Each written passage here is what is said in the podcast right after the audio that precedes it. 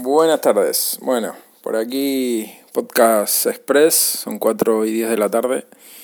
Y ando enredando desde ayer, gracias a Antonio Bru del podcast eh, Intersectando, que está en el grupo del, en el grupo del podcast mío. Y bueno, eh, eh, tiré ahí que quería enredarme con Raspberry Pi, quería montar un NAS y bueno, mm, yo estoy cero patatero de, NAS y de, bueno, NAS toqué muy poquito un, un, eh, un Synology creo que era, eh, de una amiga y bueno, conozco más o menos lo básico de NAS y, y de Raspberry no, tenía, tengo una que no, todavía no he llegado a configurar hasta ayer y y de, de, NAS, pues sabía que se podía montar algo con una Raspberry, pero no había tocado nada, o sea, cero patatero. Bueno, Antonio me dijo, prueba con Open Media Vault, que va muy bien, y bueno, ahí me puse al lío, entre ayer y hoy, ahora estoy justamente cacharriendo un poco más en los ratos que tengo libre, y bueno, ya tengo aquí medio, he puesto bueno, instalé el sistema operativo en una Raspberry Pi 3 eh, modelo B, mm, que ya tiene un tiempo, pero bueno, un giga de, RAM. Eh, la tengo ya ahí funcionando al lado de la tele. Le he puesto un disco, mm, un disco externo con su alimentación propia del disco de, de un tera, un disco SATA 3 y, bueno, ahora acabo de crear partición, bueno, partición, de montar el volumen, eh, le, puse el tera completo y ahí estoy peleándome con, ya tengo funcionando, eh, instalado, mejor dicho, el, esto, ¿cómo se llama? El, que me aclare, a ver, estoy aquí cacharreando con el cacharro este, el, ¿dónde es que está? A ver, si me aclaro, sistema de archivos no, eh, ¿Dónde están los servicios? Se me perdió aquí. Me falta algo por aquí. Eh, no lo veo. Bueno, muy, muy bueno. La verdad que el sistema de Open Media Vault es muy completo, tiene muchas cosas. Tiene, se puede montar un servidor de FTP, se puede montar eh, eh, bueno, discos en RAID, un montón de cosas avanzadas. Se puede poner en un PC. Yo no quería. Yo lo que quiero es básicamente un NAS de andar por casa mm, con un único disco duro poder acceder a ese disco desde fuera de casa, eh, poner un servidor FTP, que es algo que yo usaba hace más de 10 años en un PC y me podía conectar desde fuera, podía compartir cosas con amigos que tenía en Argentina o en Estados Unidos y ponía ahí cosas y desde otro lado las bajaban o me subían cosas al servidor. Pero hoy en día no hace falta tener un PC funcionando, que eso hace un montón de ruido, que gasta electricidad por gusto y la verdad que el tema de Raspberry es, es un mundo fabuloso, la verdad. Gastan nada de electricidad. Según estuve viendo, una Raspberry tirando 24 horas al día todo el año sin descanso gasta creo que 3-4 euros al año.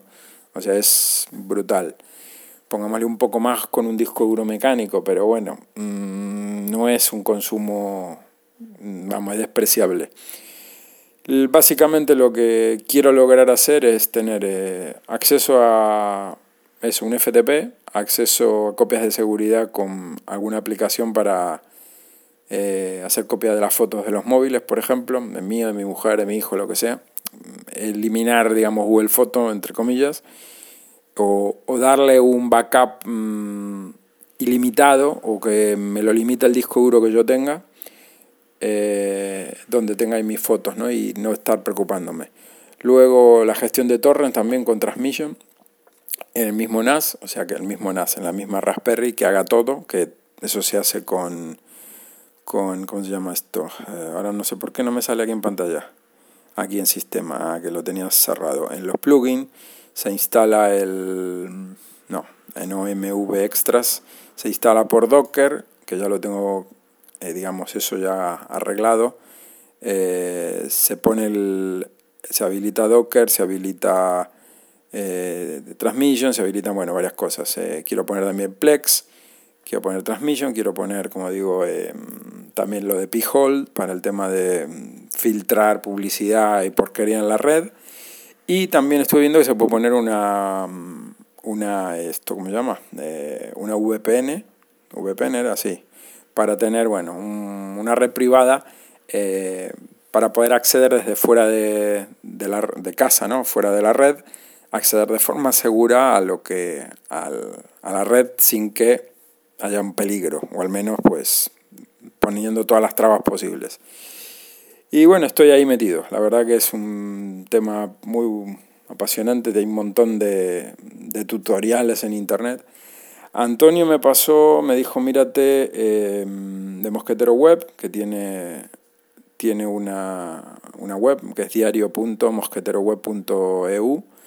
Le estuve echando un ojo, pero justamente antes de que él me pasara esto, estuve mirando en YouTube y encontré un canal que la verdad que se lo curra bastante este hombre, se llama Sir Gamba, S-I-R, espacio, Gamba. Es una persona aquí de España. Y tiene vídeos muy puntuales de cómo hacer tal cosa, cómo poner, no sé, Plex en Open Media Bowl, cómo instalar Open Media Bowl en Raspberry, cómo tal, o sea, muy cortos de 10, 12 minutos, 8 minutos, depende.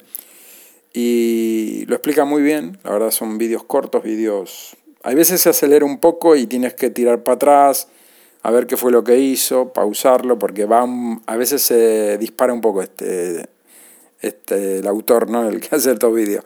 Pero bueno, quitando eso, que lo puedes, a ver qué hizo, porque hace 3, 4 pasos y ya te perdiste, vas a buscar el primero y ya estaba por el tercero él. Entonces bueno, YouTube, tiras para atrás, no pasa nada, se ve, se vuelve a ver las veces que haga falta.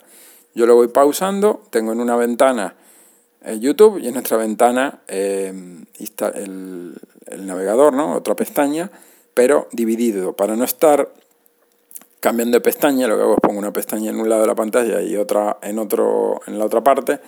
Entonces, de un lado tengo el vídeo y del otro lado tengo el Open Media Vault, eh, que es un, digamos que es un gestor de, de, de NAS, mm, open source, gratuito, con un montón de agregados, un montón de cosas.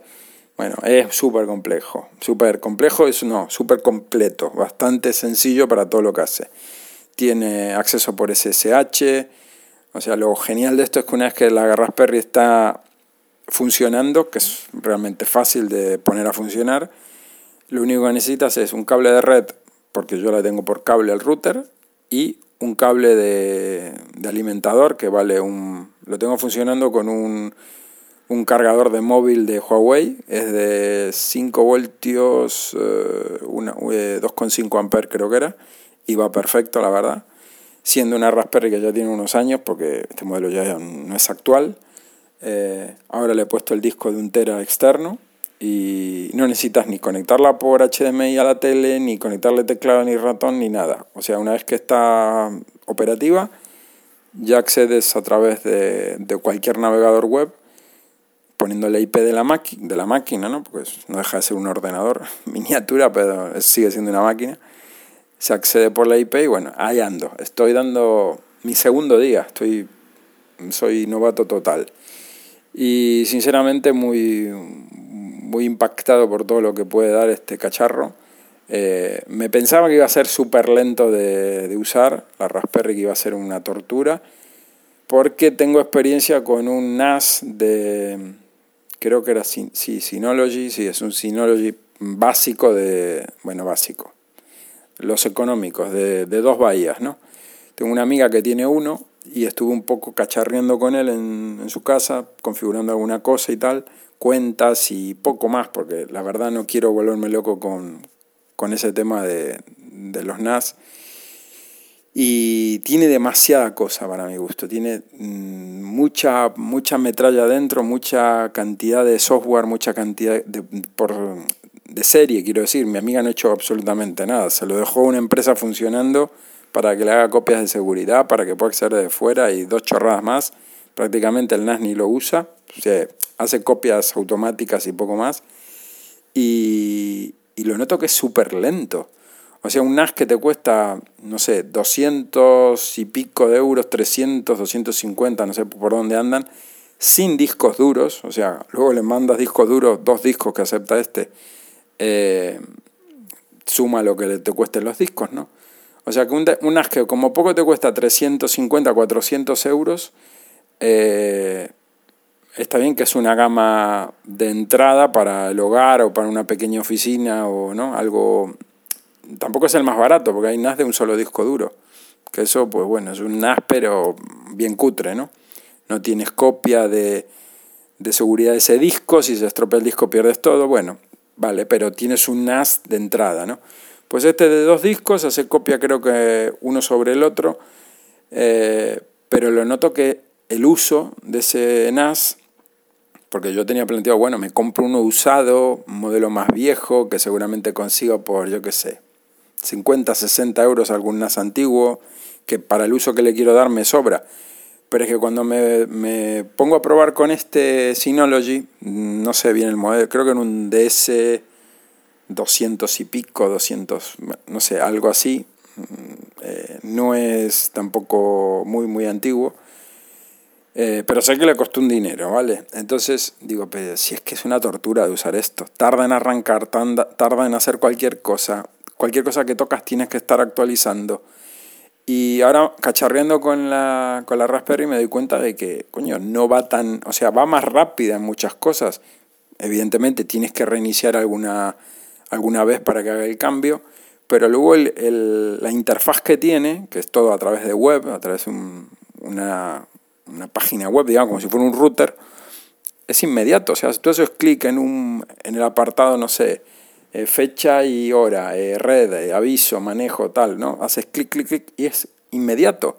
Cosa que este NAS, que es un, un hardware mucho supuestamente más potente, con más RAM, con más, más grande, mejor, ventilado, con su fuente de alimentación, o sea, está pensado para eso, no la Raspberry, que es un aparato, digamos, que le puedes dar mil usos, es muy, muy versátil. Pues yo noté que ese NAS, pues yo no, mm, no estaría satisfecho si me hubiera gastado, no sé, 300 euros en ese NAS, por ejemplo. Me daría tortazos contra la cabeza. Me parece lento, lento, de, pero desesperantemente lento. Haces cualquier chorrada y espérate. Te logueas, espera que cargue. Ves eh, ahí el monitoreo de, no sé, de, de, de PU, de el uso de disco duro, el uso de los recursos, no sé qué. Y para tocar una pestaña y que cargue un gráfico tarda. Tarda, refresca, ves que como que está muy... Y repito, no es que tenga 20.000 servicios habilitados, de hecho está casi todo apagado. Digo, ¿cómo será esto si le habilitas todo, no? Entonces dije, pues yo no quiero un NAS. De aquella época dije, ya, yo no quiero un NAS. Y digo, bueno, ya que está aquí la Raspberry, que la compré, al final no le di uso, tenía pensado montar una videoconsola retro y demás, que ya lo haré, eh, porque lo bueno del Open Media Vault este es que te permite instalarle varias cosas, no solamente es un NAS y se acabó. Tú puedes, eh, depende de, la RAM que tenga la Raspberry, de la tarjeta SD que le pongas, el espacio de almacenamiento y demás, le puedes dar más usos. Así que bueno, ya cacharrearé un poco más a fondo, ¿no? Por ahora estoy en la puesta a punto, digamos, estoy en puesta en marcha, mejor dicho. Arrancando el, NAS. Lo quiero lograr, a ver, en estos días, lograr meter el Plex y Torrent y si pudiera el, el P-Hole. Ya con esas tres cosas ya estaría súper contento. Y pues poder descargar un torrent, verlo en la tele sin tener que estar, bajarlo con el ordenador, pasándolo a no sé dónde, viéndolo desde la tablet, compartiendo con, no sé qué sé, con el Apple TV, cosas de estas, ¿no? Eh, entonces, de la manera más fácil, que se automatice y, que, y luego que esté ahí funcionando siempre. Que yo pueda acceder desde, como digo, montar un FTP y decirle a un amigo, mira, te lo dejo en la carpeta del FTP, entra, le creo su cuenta, contraseña y ahí está. Y él sube un archivo, descarga un archivo, una especie de nube propia, con un disco duro que uno en cualquier momento puede eh, copiar ese disco, clonarlo a un disco más grande o incluso más, agregarle más discos duros, porque la Raspberry chiquitita como es tiene cuatro puertos USB. Está bien que estos son puertos USB 2.0, porque es una Raspberry, como digo, más vieja, pero a mí qué más me da que tarde el doble, el triple en copiar un archivo, si total, está ahí, para subir una copia, subir una foto, o conectarte y bajarte un archivo desde fuera de tu casa, o no sé, si te dedicas a temas de informática, eh, tienes ahí tus programas más utilizados. Te conectas, te los descargas, no tienes que estar llevando pendrive ni, ni cosas, no sé, tener copias de cosas y accesibles en todo momento. Luego el tema de, como digo, de intentar eh, usar un... Eh, que aquí Antonio me pasó un enlace de que eh, justamente Mosquetero Web puso un post que pone adiós Google Fotos, ¿no? Como que toca el tema de hacer una especie de Google Fotos pero propio, en tu propio NAS, o sea, en tu propia Raspberry. En mi caso. Lo bueno de este Open Media Vault que lo puedes instalar en un PC, lo puedes instalar en un, en un PC con Windows, creo, lo puedes instalar en un PC con Linux, lo puedes instalar en una Raspberry. Y, y bueno, tiene su, su puesta a punto que hay que tener en cuenta, que eh, la puesta en funcionamiento lleva varios pasos, hay que tener una ayuda siempre porque no es que es siguiente, siguiente y ya está instalado todo. Hay que ver tutoriales y bueno, es un mundillo que, te tiene que gustar como todo, ¿no?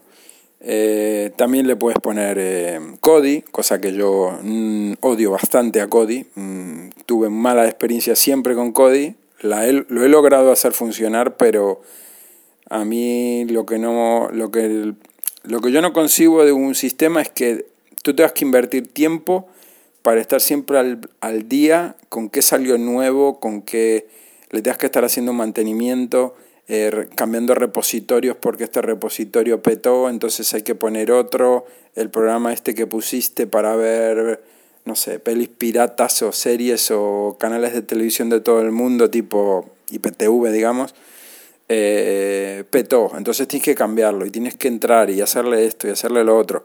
Y luego la interfaz que tiene, eh, iba a decir XBMC porque Kodi es XBMC, el, el, padre, digamos, de Kodi es Xbox Media Center, ¿no? que ese sí lo usé en su momento, en un Xbox, en la primera que salió, que la, la tuve, la tengo por ahí.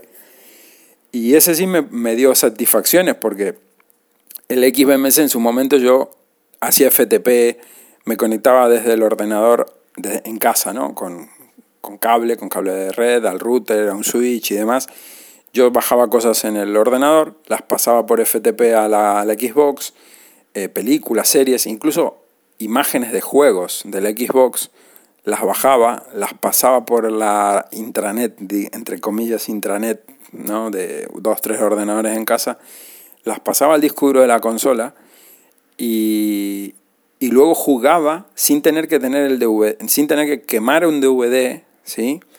Y jugar ese juego meterlo en un DVD, en la bandeja, cerrar, que cargue, ¿no?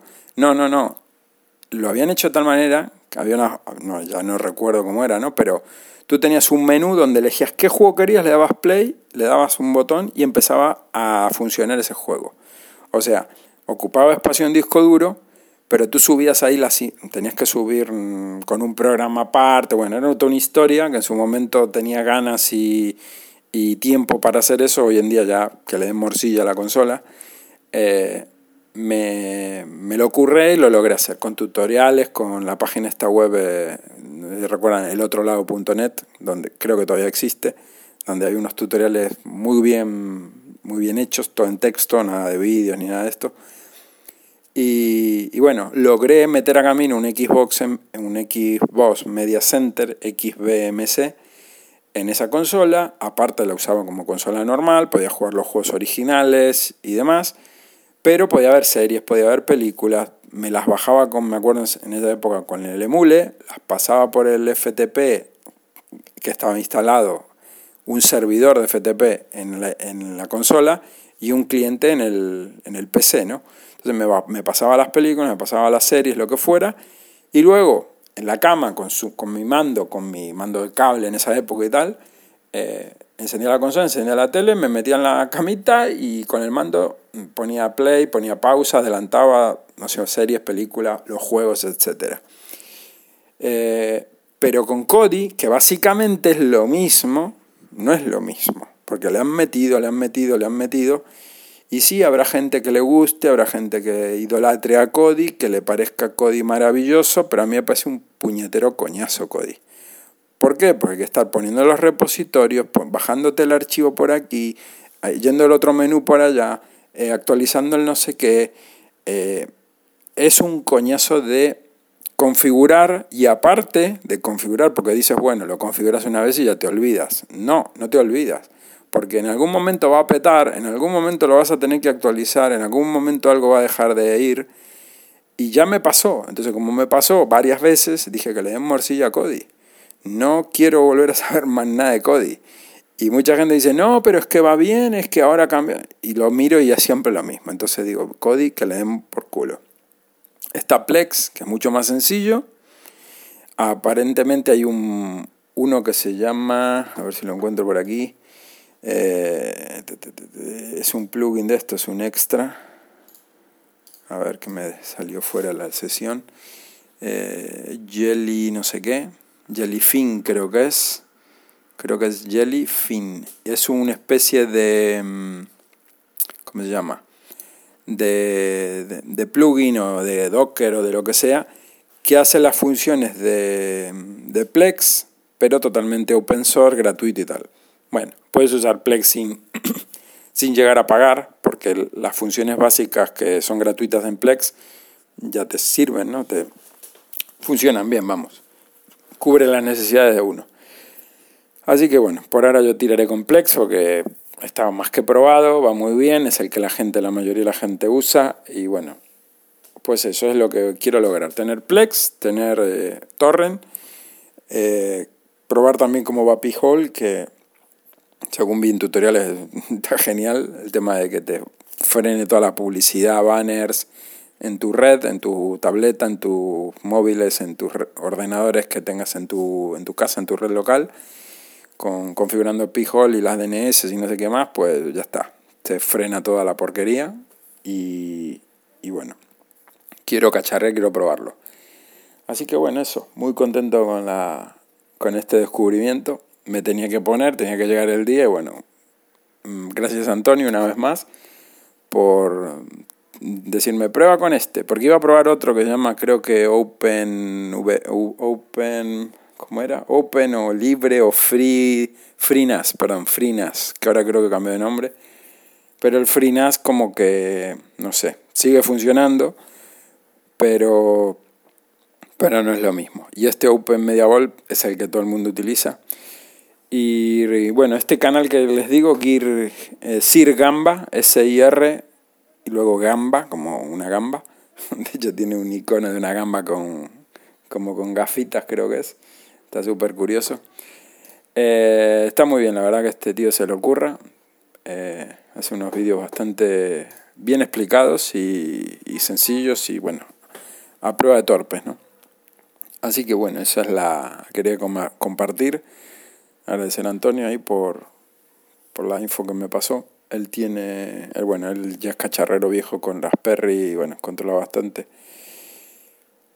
Y, y nada, eso, comentarles los pasitos que estoy dando y, y a ver qué, qué, a dónde llego, ¿no? Tampoco me pretendo ser aquí el experto al NAS porque no lo soy, ni, ni me quiero complicar mucho la vida. Yo lo que quiero es eso, un NAS con gestión de torrent, poder hacer acceder desde fuera, un FTP eh, puede que VPN y, bueno, el tema de P-Hole y ya con eso me doy por, por satisfecho, no, no quiero estar haciendo muchas más cosas. Sé que hay montones de cosas más que se pueden hacer con un NAS, pero no, paso, no me, no me voy a calentar la cabeza mucho con eso.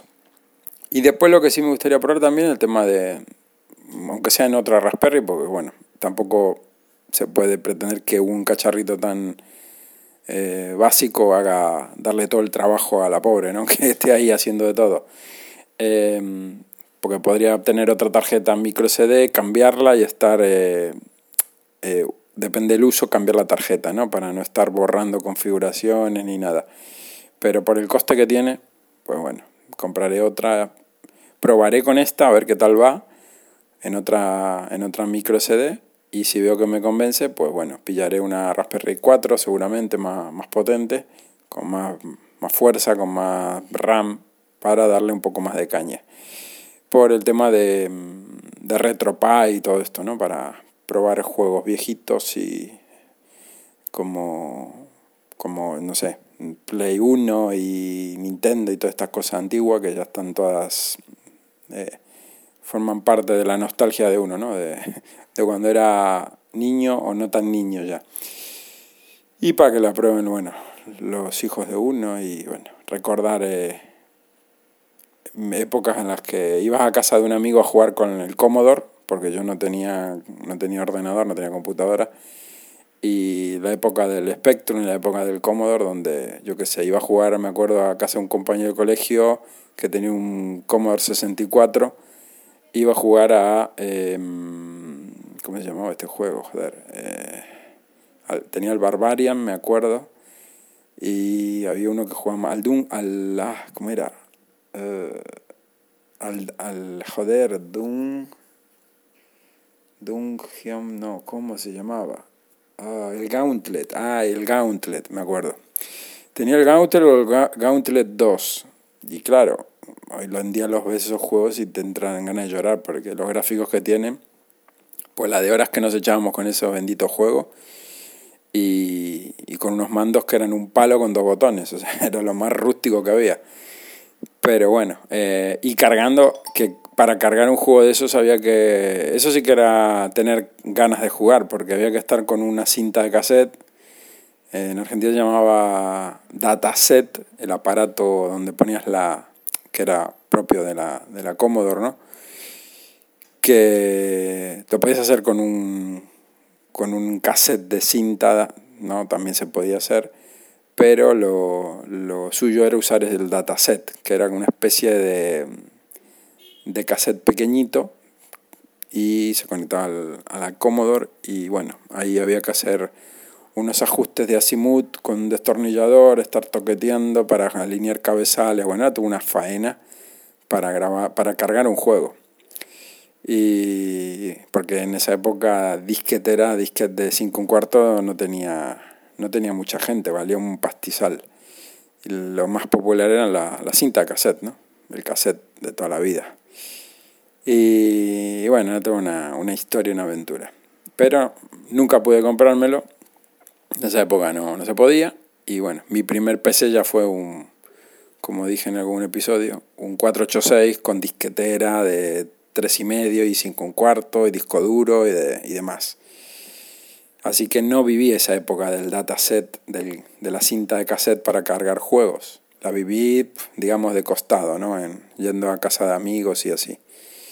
Pero bueno, poder jugar esos jueguitos un poco, aunque sea, para recordar viejas épocas y, y bueno, mostrarle a mi hijo, mira, con esto se jugaba cuando yo era más crío y no tan crío, ¿no? Con 14, 15 años por ahí. Así que tener ahí un poquito de experiencia de, volver a probar eso de una manera fácil, ¿no? Porque con emuladores en PC se puede hacer, pero es un poco, un poco coñazo, sinceramente. Pero se lo han trabajado muy bien la gente de, de RetroPie y hay otra más también, que no recuerdo ahora el nombre, que digamos que te lo dan todo preparado para que metas la instales el, digamos, RetroPie y ahí tengas todas las ROMs, tengas todo el acceso a, a, un montón de contenido sin tener que complicarte la vida, ¿no? Mm, digamos que instalas y a jugar. Eliges plataforma y poco más. Cosa que, bueno, eh, las veces que yo lo probé a hacer eso en PC, había que estar bajando ROMs, había que estar haciendo un montón de lío y luego que el Windows que no emulaba bien, que, que no iba como tenía que ir, al final pues no hacías nada, ¿no? Así que bueno, gente, eh, quería comentarles esto. Estoy entusiasmado ahora con la Raspberry Pi, un cacharrete muy molón. Y la verdad que alucina lo chiquitito que es, todo lo que tiene, porque tiene cuatro USB, tiene HDMI, eh, de salida de audio que le tiene un llave auricular.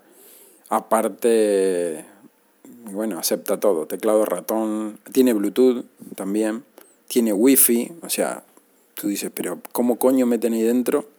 Es que es súper compacto. La plaquita sola es, es, de chiste. La puse en su caja de, en, el, en la caja de, de, Raspberry Pi también, que la, la compré. Y lo que sí le voy a poner, le voy a dejar la tapa abierta para que no acumule calor porque ese chip que tiene pues creo que es un broadband, broad, no me acuerdo ahora, broad, bueno, el, eh, uno de los chips que tiene calienta, cuando lo estás usando un poco se nota que calienta. Así que le voy a mejorar la disipación, le voy a poner unos, unos eh, disipadores de estos de, de cobre, ¿no? pegados al chip y le pondré alguna algún ventiladorcito, algún, le haré algún apaño para que le meta aire. Mm, venden un montón de, de accesorios y si no le haré yo uno. Le pondré en la, donde va la tapa, le pondré un ventilador de, de tarjeta gráfica o de, de estos de torre no, no, muy bestia y que fuerce y que meta aire, aire forzado para que ventile, ¿no? Porque si bien no calienta demasiado, eso con el tiempo y si va a estar siempre funcionando, pues terminará chicharrando la pobre, la pobre mm, placa, ¿no? Y los chips y lo que tenga. También depende del uso que uno le dé, pero bueno, lo iré probando. Por ahora la tengo abierta, como eso trae una tapa que la puedes poner o no, está sin tapa para que no acumule calor y ya con eso pues está un poco mejor que un poco más ventilada, digamos. Así que bueno, esa, esa era la, lo que le quería comentar, la verdad que contento con, con lo que voy logrando y con todas las posibilidades que da. Y todo gratuito, porque un disco duro de un tera que no estaba usando, la Raspberry, bueno, la compré hace año y pico y no la, no la llegué a usar, porque me faltaba el cargador, porque no sé qué. Bueno, al final quedó, quedó, quedó y nunca la usé. Y, bueno, poder tener lo que uno quiera, porque prácticamente es una videoconsola retro, es un NAS, es un FTP, es un servidor de páginas web, eh, un, un, VPN, puedes, puedes meter un cortafuego, puedes meter, meter mil cosas ahí dentro. O sea, es una nube propia. Ahora que está con el tema de, de, Google Photo, que es de pago, que no sé qué, pues bueno, ahí, ahí te puedes montar tu, tu Dropbox. Eh, digamos, privado. Y después está todo el tema de privacidad, ¿no? Que lo que está ahí es tuyo, lo controlas tú, te, tú te lo guisas, tú te lo comes. No hay, no tienes ningún tipo de que te espían, que pagas, que, bueno, tiene sus ventajas y sus desventajas, como todo. Eh, el disco puede cascar y pierdes todo, pero bueno, te pones otro disco. También puedes hacer esto mismo, supongo, con, con, con más discos duros y hacer un RAID. De hecho, el, el Open Media Vault tiene, entre las opciones está RAID, puedes montar volúmenes ahí, hacerte un RAID de 2, 3, 4 discos, los que sea, y, y ya la seguridad de los datos están, vamos, más que, más que asegurada, valga la redundancia, porque si pones dos discos y peta uno, pues bueno, tienes lo mismo en el otro. ¿Que no quieres complicarte con eso? Bueno, cada tanto haces un clonado de un disco a otro que tengas por ahí y el, el, de la copia de seguridad lo apagas y lo guardas y cada tanto vuelves a repetir la copia y bueno, puedes hacer una, una copia así media cutre de andar por casa, pero bueno, si casca ese disco, pues la última copia que tenías es mejor que no tener ninguna.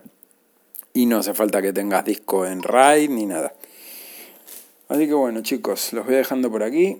Les pondré enlace de, de lo que les estuve contando.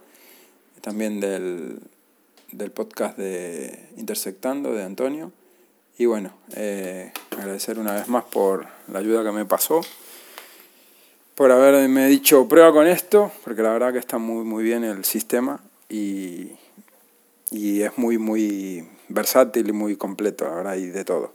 Hay cosas que no, no usaré, pero bueno, como todo, ¿no? Así que nada, los dejo por aquí, les mando saludos y bueno, eh, esto de un podcast al día no, no va a ser la costumbre, así que no, no, se mal, no se mal acostumbren que no va a ser así. Así que nada, venga, gracias a los eh, dos personas, que César y Carlos, que me han comentado por iVoox, me han dejado unos mensajillos ahí, así que ya les he respondido. Gracias ahí César y, Carlos, que está en Manresa. Y nada, saludos y hasta el próximo podcast.